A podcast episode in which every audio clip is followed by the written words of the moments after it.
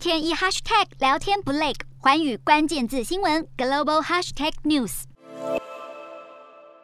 乌克兰总统泽伦斯基在二十七号最新表态，表示乌国准备讨论成为中立国家。泽伦斯基做出让步，但也声明维持中立的前提是要经过全民公投与第三方保证。而在乌东自行独立的卢甘斯克共和国也声称要举行公投来决定是否加入俄罗斯联邦。另外，泽伦斯基还搬出俄罗斯过往在车臣的战争来比喻乌克兰如今惨烈的战况。乌俄双方下一轮谈判预计在二十八号到三十号之间于土耳其进行。基辅当局表示会在二十八号展开面对面会谈，但莫斯科方面给出的时间表稍微不同，声明谈判会从二十九号开始。在此之前的谈判似乎都没有达成重大进展，乌俄双方也都认为协商过程是困难重重。